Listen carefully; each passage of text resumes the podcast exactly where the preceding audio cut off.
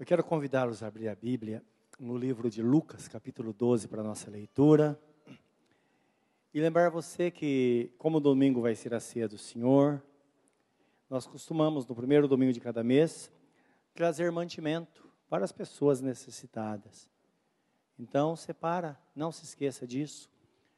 A Bíblia Sagrada diz: aquele que dá aos pobres empresta a Deus, e Deus se apressa em retribuir-lhe. Então nós sabemos que Deus vê com bons olhos isso, e além disso, Ele vai abençoar aqueles que têm o coração aberto para, para as pessoas, para com aqueles que são necessitados. Então separa e procure não esquecer em casa, tá bom? E se você vai ser batizado, domingo, 9 horas da manhã, aqui. E se você ainda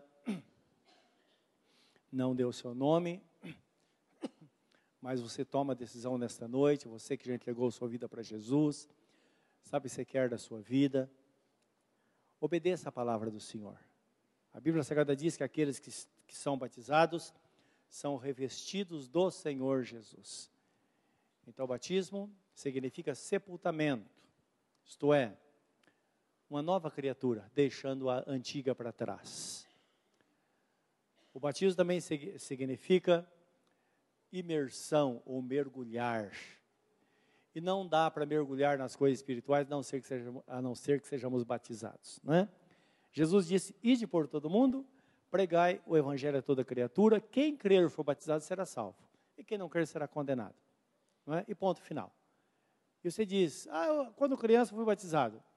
Primeiro, lá não era batismo, porque batismo significa é, sepultamento, e quando a pessoa toma a decisão ela tem que crer. Se você cria quando foi batizado, então está certo, não é? Mas a criança ela não pode crer. Agora, se você entregou sua vida a Jesus e você não foi batizado, está esperando o quê? Faça a vontade de Deus, porque as coisas acontecem num piscar de olhos. Nós falamos muito sobre a vinda de Jesus, que hora ou outra ele vai voltar para buscar a sua igreja. Mas além disso, você sabe mas as coisas estão tá tudo bem hoje, não é? Amanhã pode ser que um de nós já não esteja mais aqui. As coisas acontecem assim. Então precisamos estar preparados para esta hora. Amém, meus amados? Com a Bíblia aberta, vamos orar que Deus nos ajude nesta palavra e venha falar ao nosso coração.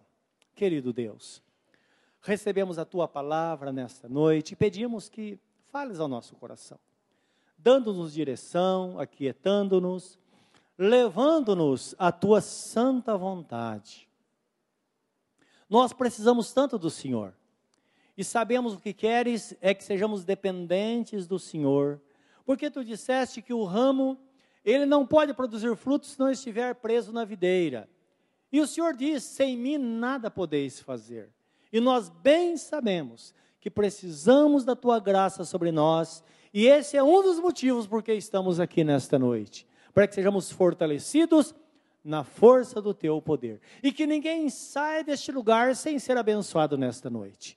Que a resposta venha para o seu coração, que saia daqui com saúde, com paz, que as portas sejam abertas, porque tu tens o controle absoluto de todas as coisas.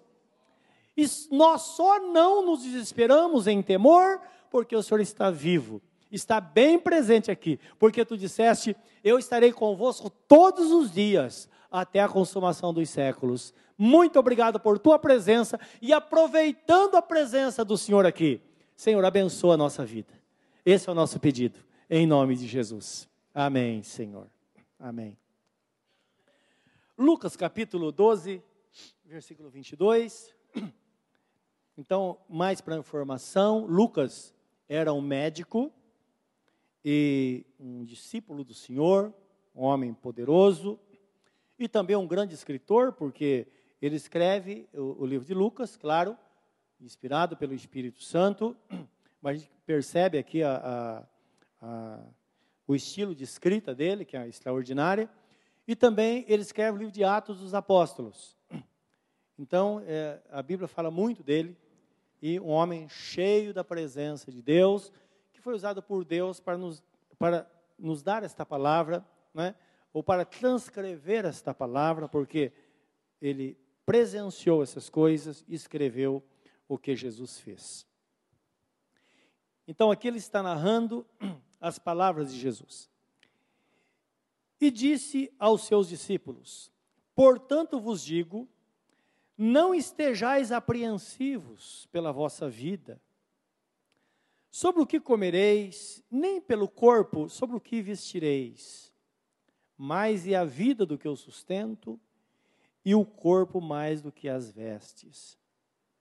Considerai os corvos, que nem semeiam, nem cegam, isto é, nem colhem, nem têm dispensa, nem celeiros, ou nem celeiro, e Deus os alimenta. Quanto mais valeis vós do que as aves? E qual de vós, sendo solícito ou preocupado, pode acrescentar um côvado à sua estatura, ou cerca de dois centímetros aproximadamente? Pois se nem ainda podeis as coisas mínimas, por que estáis ansiosos pelas outras ou pelas outras? Considerai os lírios, como eles crescem, não trabalham, nem fiam, isto é, nem tecem. E digo-vos que nem ainda Salomão, em toda a sua glória, se vestiu como um deles. E se Deus assim veste a erva, que hoje está no campo, e amanhã é lançada no forno, quanto mais a vós, homens de pequena fé. Não pergunteis, pois, que há vez de comer ou que há vez de beber, e não andeis inquietos. Porque os gentios, isto é, aqueles que não conhecem a Deus, os gentios do mundo, buscam todas essas coisas mas o vosso Pai sabe que necessitais delas. Buscai antes o reino de Deus, e todas essas coisas vos serão acrescentadas. Não temas, ó pequeno rebanho, porque a vosso Pai agradou dar-vos o reino. Amém. Nós vemos aqui esse texto mostrando uma relação muito íntima entre Deus e nós. Não simplesmente entre Deus e suas criaturas, todos os seres humanos, não é? Mas uma relação muito íntima entre Deus e aqueles que professam o seu nome. Porque é bom nós entendermos que todos são amados por Deus. Jesus diz que Deus amou o mundo de tal maneira que deu o seu único filho para que todo aquele que nele crê não pereça, mas tenha a vida eterna. Todos são alvos do amor de Deus. Mas nem todos reconhecem, nem todos são dirigidos por Deus. Até porque a Bíblia Sagrada nos diz, em Romanos capítulo 8, 14, que aqueles que servem ao Senhor são guiados pelo Espírito Santo. Então há iluminação na mente e somos conduzidos por Ele. Mas, por outro lado, aqueles que não temem a Deus, que eu chamo dos gentios, aqueles que não têm conhecimento de Deus, não se interessam em conhecê-lo, essas pessoas naturalmente também são dirigidas, mas não por Deus. Elas são amadas por Deus, foram criadas por Deus, mas não são dirigidas por Deus, mas sim pelo príncipe da potestade do ar, que é o espírito que atua nos filhos da desobediência. Está em Efésios capítulo 2, versículo 3, esta palavra.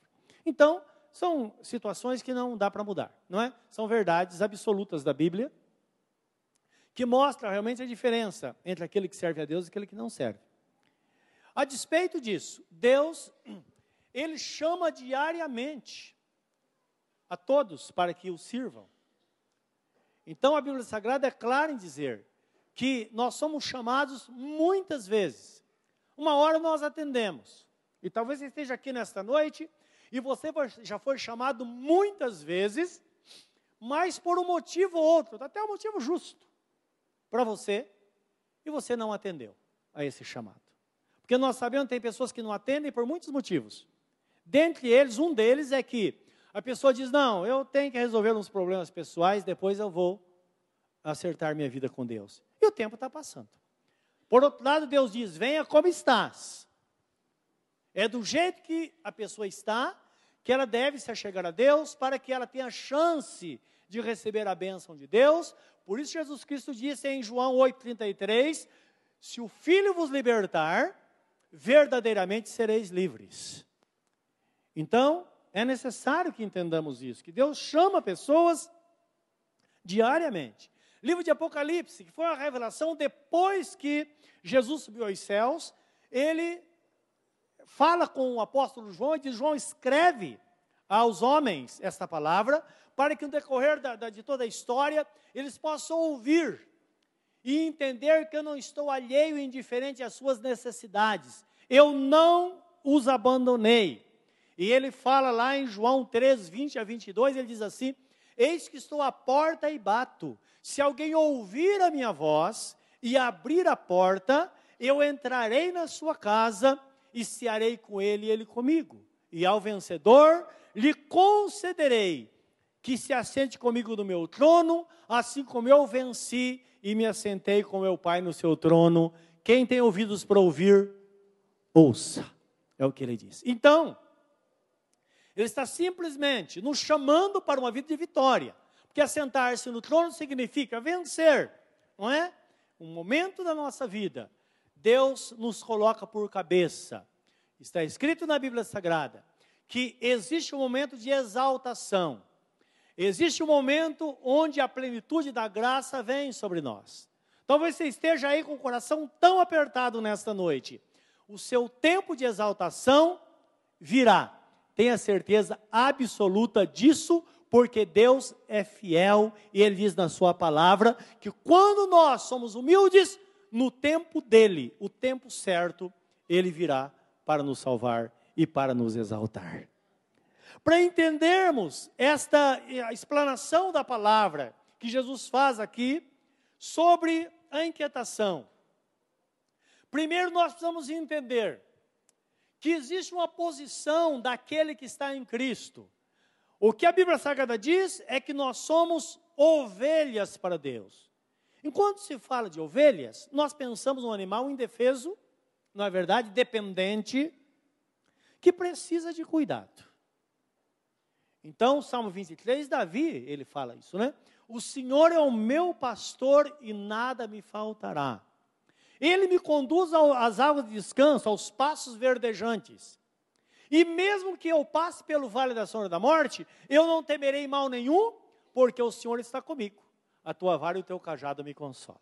Então, indicando que realmente o nosso Deus, ele se revela de uma forma íntima e muito peculiar. Isso individualmente a cada um daquele que o busca. E é bom nós entendermos isso, porque não podemos pensar num bando de ovelha. Porque a Bíblia Sagrada fala no Salmo 79, 13, fala assim: o salmista fala, nós o louvaremos continuamente, porque ele é o nosso pastor e nós somos ovelhas do seu pasto. Não é? Mas Deus não nos trata como um bando de ovelhas, não. Ele trata individualmente com cada um de nós, respeitando a sua história. Algumas histórias são mais dramáticas que outras, nós sabemos disso, não é? Então, tem pessoas que, quando elas buscam a Deus, ela não consegue até acreditar que algo pode ser mudado. Essa situação, talvez ela viveu tão longe de Deus, situação tão ruim. Vezes, problemas, marcas que ela traz na sua vida. Outras pessoas, às vezes, estão passando por um período de tanta dificuldade que ela não consegue ter essa dependência de Deus. Agora, o que a Bíblia Sagrada, meus irmãos, nos mostra, o texto fala, que nós precisamos entender é que o, o que Deus quer é que não vivamos apreensivos. Sabe o que é apreensão? Apreensão é aquela sensação de que algo vai acontecer a qualquer momento. Apreensão é que se você perder o emprego, o que a sua família vai fazer. Isso é apreensão. Se alguém ficar doente, o que vai acontecer? Não é verdade? Medo que aconteça. E é muito interessante isso. Isso faz com que as pessoas vezes vivam uma vida inquieta, inquieta e às vezes ela tem, está tudo bem, mas ela não consegue dormir à noite pensando, não é? Mas e se acontecer? Então, Jesus, ele chama os seus discípulos e diz assim: Olha, não fiquem apreensivos. Não fiquem apreensivos. E no final ele fala: aprove ao Pai dar o reino a vocês, meu pequeno rebanho. Vocês estão protegidos. Não tenham medo. Dependam de Deus simplesmente e confiem que Ele está presente para fazer isso. Não é? Então a Bíblia fala sobre essa, esta, esta apreensão, que na verdade é uma inquietude, ou uma, uma ansiedade. E pode ter muitos motivos, como nós já falamos alguns deles aqui. Não é? Mas geralmente o principal é sobre como nós vamos viver amanhã, sobre o alimento, sobre vestes, pode ser sobre um problema de saúde, e tantas coisas que pode trazer, às vezes, um, uma situação muito difícil, não é? Às vezes, os pais que têm filhos pequenos, eles estão muito apreensivos, porque precisa tomar decisão a cada dia. Eu imagino os pais que estão apresentando crianças ao Senhor, recém-nascidas, não é? O pavor que elas têm, que daqui a pouco tem que soltar essas crianças, vão para a escola, não é? Às vezes tem que ir sozinho, ir na rua. E se é atropelado, e se, se, se é, é, é, é, pego pelo vício, ou tantas coisas, não é? Pelas drogas, pela bebida, tantas, mil coisas pode passar na cabeça dos pais. E a pessoa deixa de descansar, ter uma vida tranquila, uma vida feliz, não é verdade? Descansar, de fato, nos braços do Senhor. Nós temos o um exemplo clássico do apóstolo São Paulo. Ele tinha uma vida muito atribulada. Mas uma coisa é certa, ele aprendeu a, a viver, a descansar no Senhor.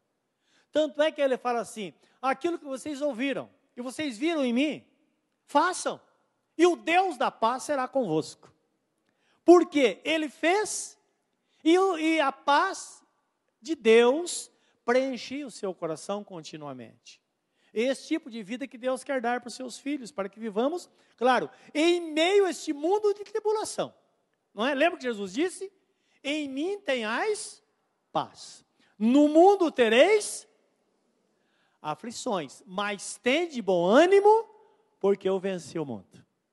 Então, mostrando que nós podemos ter uma vida de paz em meio às dificuldades desse mundo, podemos realmente experimentar esta grande paz que o Senhor nosso Deus nos dá, conforme nós cantamos, não é? Shalom, o Senhor é a minha paz. Filipenses capítulo 4, versículo 6 a 9.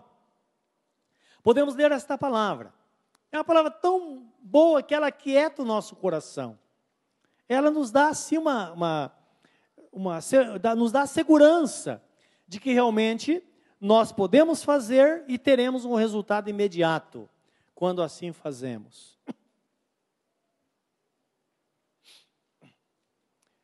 O texto fala assim: Não estejais inquietos por coisa alguma. Aqui engloba tudo que você possa imaginar. Talvez você esteja pensando, pastor, é que o senhor não sabe meu problema. Eu não sei. Mas nós vemos lá que Jesus falou: Olha, filhos, o Pai sabe daquilo que vocês necessitam. Deus sabe, Ele conhece, Ele nos conhece, Ele está presente na nossa vida. Então não estejais, inquietos, não estejais inquietos por coisa alguma. Antes, as vossas petições sejam em tudo conhecidas diante de Deus pela oração e súplica com ação de graças. Então, esse momento de oração que nós fazemos aqui, ele é de extrema importância, porque nós estamos colocando as nossas necessidades, verbalizando a nossa preocupação diante do Senhor. Então, sejam conhecidos diante de Deus pela oração e súplica com ação de graças. E o que vai acontecer? A paz de Deus, que excede, é maior do que todo entendimento, guardará os vossos corações e os vossos sentimentos, ou vossas mentes, em Cristo Jesus. Quanto ao mais, irmãos, isto é, depois de orar, quanto ao mais, tudo que é verdadeiro, tudo que é honesto, tudo que é justo, tudo que é puro, tudo o que é amável, tudo que é de boa fama, se há alguma virtude e se há algum louvor, nisso pensai. O que também aprendeste, recebeste, ouviste, viste em mim, aqui o apóstolo Paulo está falando agora, isso fazei e o Deus da paz será convosco. Não é uma lição, uma, uma orientação prática, que quando nós fazemos imediatamente as coisas começam a acontecer, na nossa vida. E aqui está falando do antes e do depois. Porque quando nós oramos, nós precisamos é, alimentar a nossa mente com coisas que nos tragam esperança e fé. Então não adianta você aqui na igreja colocar todos os seus pedidos, você vem e está orando, e Senhor, coloco na tua presença. Quando chega em casa, fala, mas é uma droga mesmo, né? Puxa vida, olha como as coisas estão, nada dá certo. Eu vou, quer saber de uma coisa? Estou tão doente, fazer um plano funerário. Faça que você vai usar rapidamente. Você está invertendo tudo. Guarda isso. Guarda isso. Porque isso é pura verdade. Então nós vamos guardar isso no nosso coração. Não é? Porque é isso que Deus espera que façamos. O que Deus quer é que realmente confiemos nele, na sua fidelidade, na fidelidade, na fidelidade da sua palavra. Ora, se Deus é fiel, a sua palavra é fiel, ela, ela vai se cumprir. Não é? E nós precisamos nos ater a isso. Em Isaías 50 e 10, 50 10 tem um texto que na minha Bíblia está, todas as minhas Bíblias, tem um monte delas, está lá grifado, e, porque devemos guardar e decorar esse texto. Eu quero que você veja o que diz lá, em Isaías 50 e 10. Lembra que Deus está falando. É Deus. Ele faz uma pergunta àquele que o serve, e depois uma afirmação, mostrando realmente que se você está fazendo certo, continue fazendo certo, não é? Porque Ele é o Senhor, Ele é o Deus Todo-Poderoso. Na minha Bíblia começa com uma pergunta, mas se na sua não começa, o sentido é o mesmo, não é? Você, você vê, subentende-se uma pergunta aí. Então a pergunta é essa: quem há entre vós que tema o Senhor e ouça a voz do seu servo? Você teme a Deus? Você ouve a voz do servo de Deus? Mas que servo é esse? Está falando de Jesus. Porque o, livro de, de, de Isaías fala de Jesus como aquele que foi enviado por Deus com a mensagem de salvação. Tá? Então, quem é que teme ao Senhor e ouve a voz do seu servo? também dá o sentido que é a voz do profeta. Porque aquele que era o, o canal para transmitir a palavra.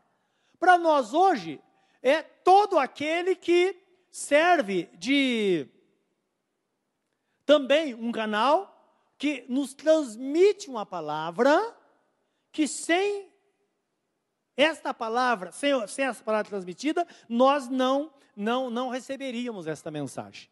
Não é?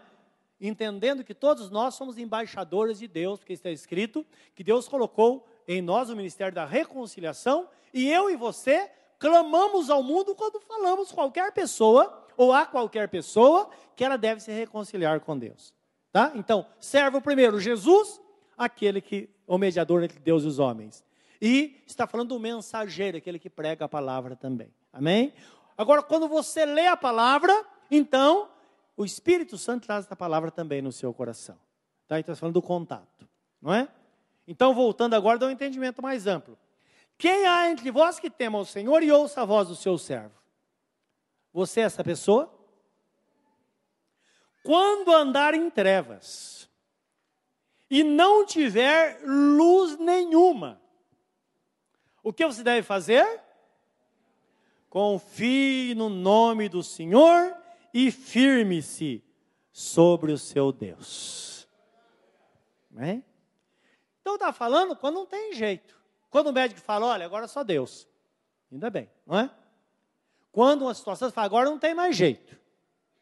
Quando tudo desanda, precisamos confiar, continuar confiando no Senhor e sabendo que Ele é fiel a sua palavra é fiel, e Jesus Cristo disse: Passarão céus e terra, mas as minhas palavras não hão de passar. E para isso nós precisamos olhar para Jesus, como está escrito, que é o autor e consumador da nossa fé. Tá? Ele é a solução para todos os nossos problemas, ele é um Deus fiel. Nós temos aqui um, um exemplo bíblico em João 4, 46 e 53 que é uma situação interessante que nos ajuda, é, exemplifica é, né, os momentos que vivemos no dia a dia, na nossa vida. Talvez isso possa exemplificar o momento que você esteja vivendo agora. De uma forma simples, praticável, porque Deus trabalha com coisas simples.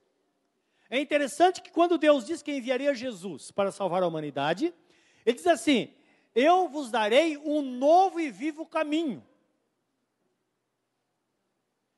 E nem o louco errará esse caminho. Não é? Então, na época, era considerado louco uma pessoa que não tinha discernimento.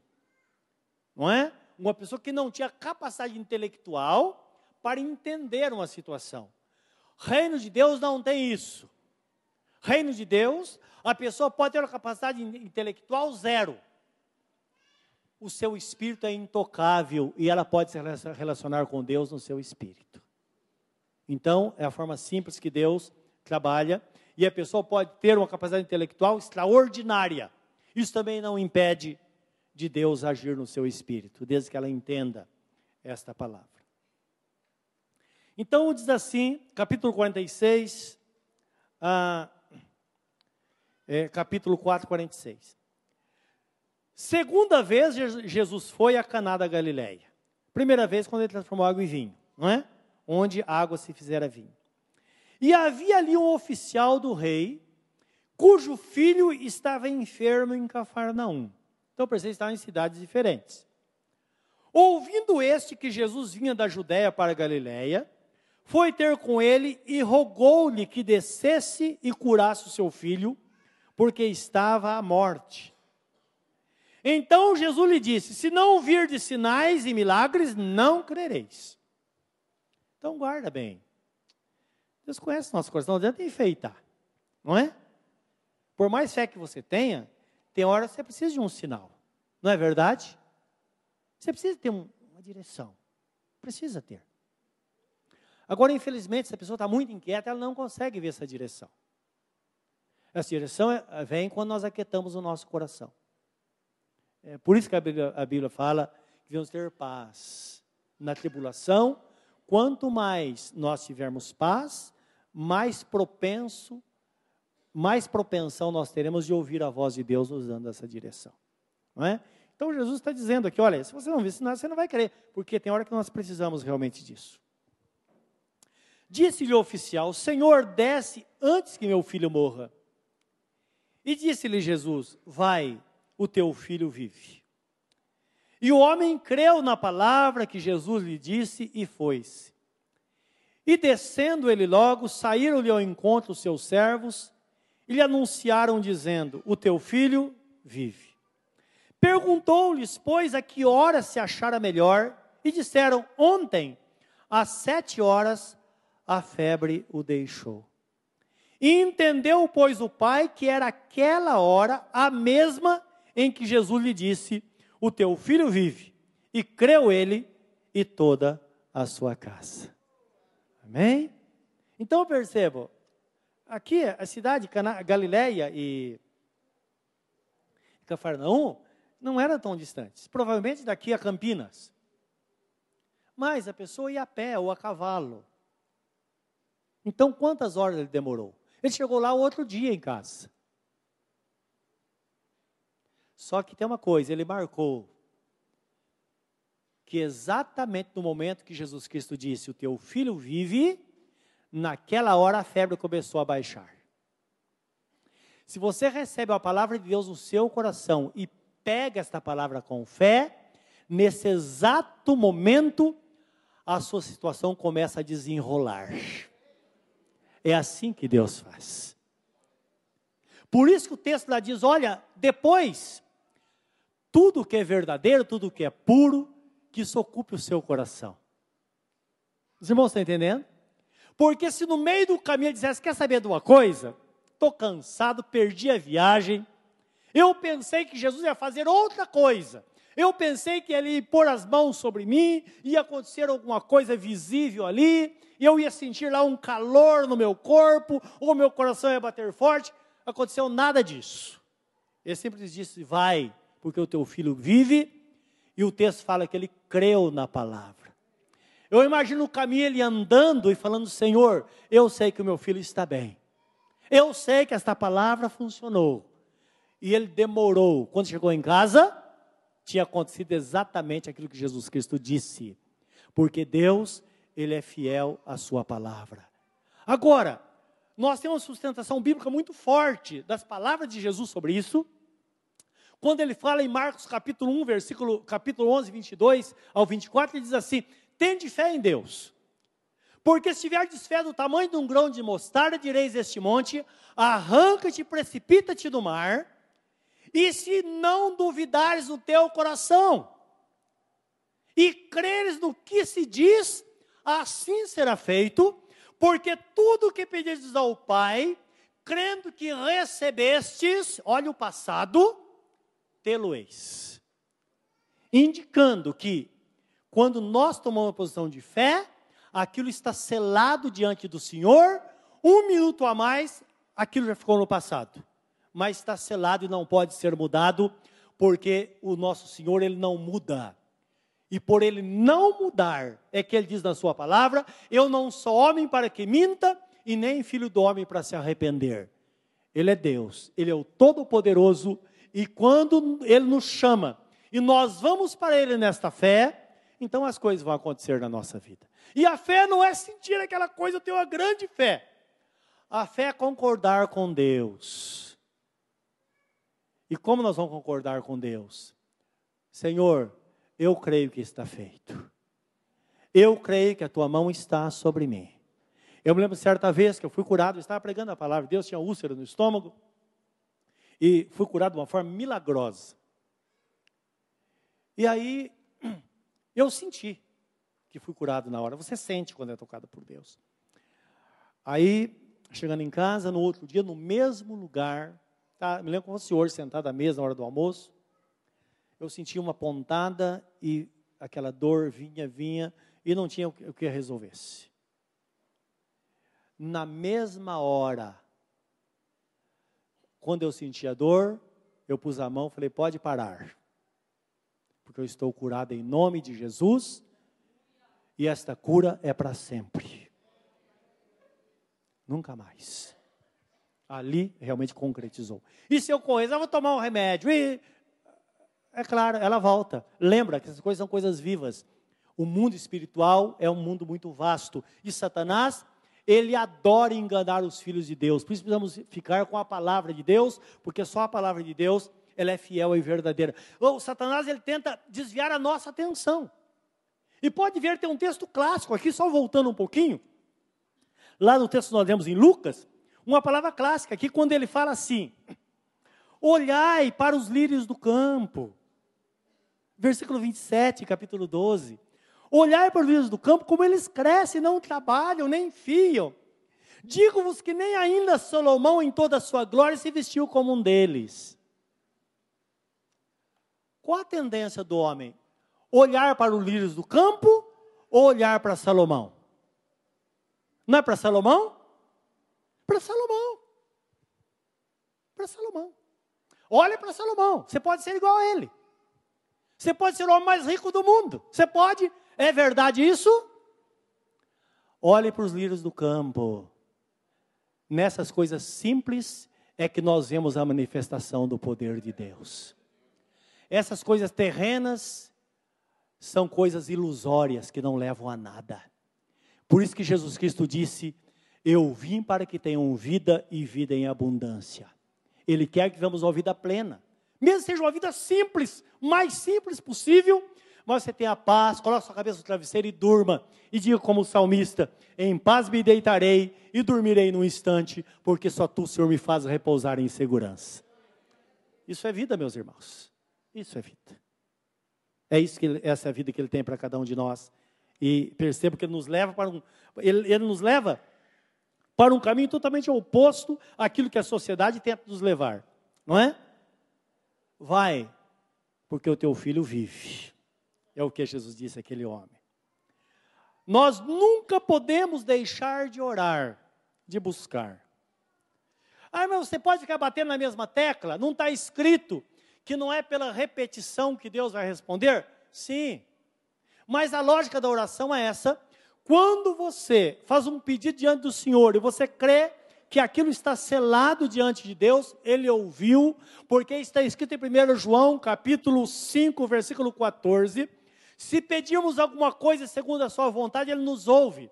E se sabemos que ele nos ouve, então devemos estar certos de que teremos a resposta da nossa oração. Isso é a palavra bíblica, está registrado. Ele disse. Então nós pedimos. Depois disso, a nossa oração deve ser uma oração, eu chamo de oração proativa. Porque proativa é algo, significa algo que você está é, é, conduzindo para um resultado. E hoje fala muito isso no mundo corporativo, né? Aquela pessoa proativa, a pessoa que resolve. Então, você ora e você diz: Senhor, eu já coloquei na tua presença e eu sei que o Senhor não falha, porque o Senhor é fiel. E eu te agradeço porque agora a noite está muito escura, mas o Senhor disse que poderia no, o choro durar uma noite, mas a alegria virá pela manhã. Então eu sei que estou caminhando para amanhã. Vai amanhecer, porque o Senhor é fiel e a tua palavra é fiel. Essa é a oração proativa. Agora, a oração contrária que te enfraquece é aquela: Senhor, puxa, eu já orei, Senhor, e nada está resolvendo. É como se você destruísse aquele pedido e fizesse outro novo. Os irmãos estão entendendo? E nós temos um exemplo aqui na Bíblia de insistência, de estar na presença de Deus. É, em Lucas 18, 1 a 8. Você deve conhecer a é, chamada oração da viúva. A, a, a, a viúva e o juiz. A viúva representa cada um de nós. Cada um de nós. Jesus falou da viúva por quê? Na época, a viúva, ela ficava totalmente desamparada. Quando o marido morria, dependendo da situação, tivesse bens materiais e filho para sustentar, ela precisava viver de ajuda, de esmola. Não tinha né, nenhum tipo de assistência. Então, viúva significava uma pessoa desamparada. Não é assim que às vezes nós nos sentimos em determinada situação da nossa vida? Você já passou por situação assim? Parece que está desamparado. Você pode ter as pessoas, você pode ter as pessoas que te amam de redor de você, pode estar tudo ali. Mas você está passando por uma dificuldade que você sabe que ninguém pode fazer nada a não ser Deus. O juiz que Jesus apresenta é uma, uma figura de Deus, não é? Aquele que toma a decisão, aquele que resolve. E aqui nós vemos o encontro entre essas duas pessoas. Jesus fala da, de várias parábolas aqui, e aqui no versículo, é, capítulo 18, versículo 1, ele fala do juiz iníquo. E contou-lhes também uma parábola sobre o dever de orar sempre e nunca desfalecer. Ora, qual deve ser a nossa atitude em oração? Orar de vez em quando? Orar sempre. E não desfalecer. Dizendo: havia numa cidade um certo juiz que nem a Deus temia, nem respeitava homem algum. Havia também naquela cidade uma certa viúva que ia ter com ele dizendo: Faze-me justiça contra o meu adversário. E por algum tempo não quis, mas depois disse consigo: Ainda que não temo a Deus, nem respeito os homens, todavia, como esta viúva me molesta, hei de fazer justiça, para que enfim não volte e me importune muito. E disse o Senhor: Ouvi o que diz o, o injusto juiz. E Deus, Jesus fala, não fará justiça aos seus escolhidos, que clamam a Ele de dia e de noite, ainda que tardio para com eles. Então aqui Jesus está dizendo: olha, Deus não, Ele não fará justiça aos seus filhos que clamam dia e noite, embora, humanamente falando, nós achamos que Deus está demorando, porque nós temos nosso tempo, Ele tem o tempo dele. Os irmãos estão entendendo? E ele conclui dizendo: Digo-vos que depressa lhes fará justiça. Agora, ele diz: evite um problema. Quando, porém, vier o filho do homem, porventura achará fé na terra? Porque ele está dizendo, muitas pessoas, ao invés de orar persistentemente, elas começam buscando e depois vão diminuindo, diminuindo, diminuindo, diminuindo, e daqui a pouco elas esquecem. Não. Você tem que ter um propósito de saber.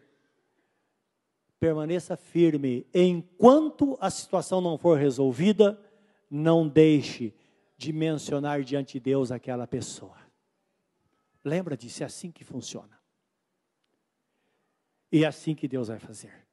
Então você pode estar orando, nós temos as orações ordinárias da igreja, que são essas que nós temos em ordem, não é pra, por pessoas necessitadas que estão em dificuldade. Não é chegar e, e, e fazer vista grossa. Nós temos que dividir o sofrimento e a alegria com as pessoas. Jesus Cristo disse: chorar com, chorar com os que choram e alegrar com aqueles que se alegram. Então, na mesma proporção, devemos estar juntos, porque nós não sabemos. Hoje elas estão passando, amanhã pode ser eu e você. Não é verdade? As coisas acontecem, nós não sabemos. Nós dependemos das pessoas e precisamos estar assim, buscando ao Senhor. Então, não sei, até uma, uma, algo que você pode fazer, porque a oração sem cessar é assim. Às vezes eu estou orando para almoçar, estou lá, Senhor, abençoa esse uh, alimento e tal e tal, e falo, olha, lembra de fulano. Lembra daquela pessoa, Senhor. Os irmãos estão entendendo? menciona, porque eu sei que o Senhor está com ela, eu sei que ela vai ter vitória, eu sei que essa situação vai passar, eu sei que ela vai sair do aperto, eu sei que ela vai conseguir um emprego, eu sei que essa pessoa vai sarar. É assim que Deus quer, esta oração que Jesus está fazendo, e Deus, na sua misericórdia, na sua grande graça, Ele derrama a sua bênção sobre nós. Permita, Deus, que nunca passemos por isso, mas tenha certeza, se passarmos, nós teremos pessoas ao nosso lado falando a mesma coisa. Senhor, lembra do pastor Joel? Senhor, ele está numa situação tão difícil, ele está doente, Senhor, cura ele. E o Senhor vai pôr a mão e vai curar. Porque ele é fiel e é assim que funciona no reino de Deus. Não temas, ó pequeno rebanho. Aprove ao Senhor nosso Deus te dar o reino. Viva na presença dele, reine com ele. Tão somente Busque este reino em primeiro lugar e tenha certeza que todas as demais coisas lhe serão acrescentadas. Curva o seu semblante na presença do Senhor nosso Deus.